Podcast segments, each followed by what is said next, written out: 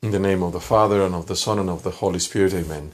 This is Father Deacon Angel Palacios from the Mission of St. Andrew in Tijuana, Baja California, Diocese of Mexico of the Orthodox Church in America. The Gospel is for March the 9, 2019, according to St. Luke. And he went out and saw a tax collector by the name of Levi sitting in the tax office. And he said to him, Follow me. And having left behind everything, and having risen, he was following him. And Levi arranged a great banquet for him in his house. And there was a great crowd of tax collectors and others sitting with them. And the Pharisees and the scribes were murmuring against them to the disciples, saying, why do you eat and drink with tax collectors and sinners? And Jesus answered them and said to them, The healthy ones have no need for the physician, but the ill ones. I have not come to call righteous, but sinners to repentance.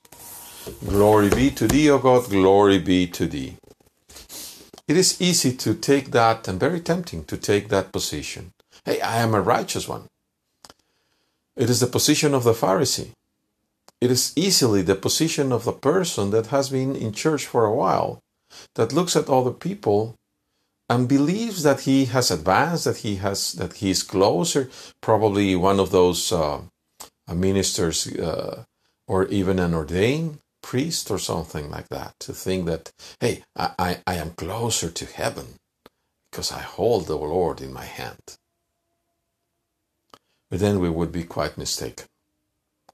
If we do not allow ourselves to recognize that we also are public sinners, and that we are unprofitable slaves before the Lord, how will we ever receive the joy of being called?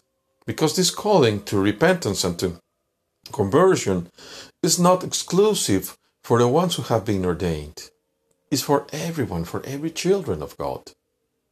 But even when we see someone who used to be a, a sinner, just as I was and still am, when we see a sinner that is being called to be ordained, we should pray for him. Pray for me, dear brothers, that I may be truly doing what the Lord is telling me to do. You see, the Gospel says he left behind everything. Everything. It doesn't says it doesn't say, oh well, he left behind his family, he left behind uh, uh, his his business. No, he left behind everything. What does that mean? Does it mean that he stopped loving his family? Of course not. I love my family. I love them with the love of God. Love has been purified, or rather, has been implanted in my heart, because when I met my wife, I am a married uh, Father Deacon, when I met my wife many years ago, I, I, I, I was attracted to her.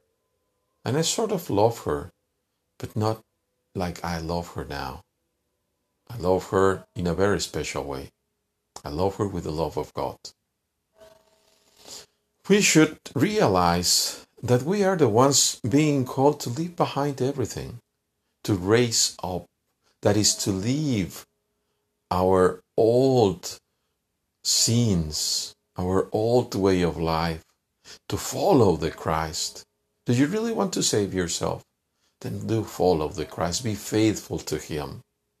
Do not try to accommodate yourself or even the gospel to your own personal needs. And if you are an ordained minister, such as I am in the presbytery, then I beg you to be careful with the way that you explain the gospel. Words can be twisted and toggled and reinterpreted any way we want. Especially if we're a little bit shrewd, a little bit shrewd, intelligent, smart, we can just bend things. But then you would be doing a great disservice, not only to those hearing you, but also to your own salvation. May the one who is merciful and who calls on unto repentance to conversion shine his face on you and myself always.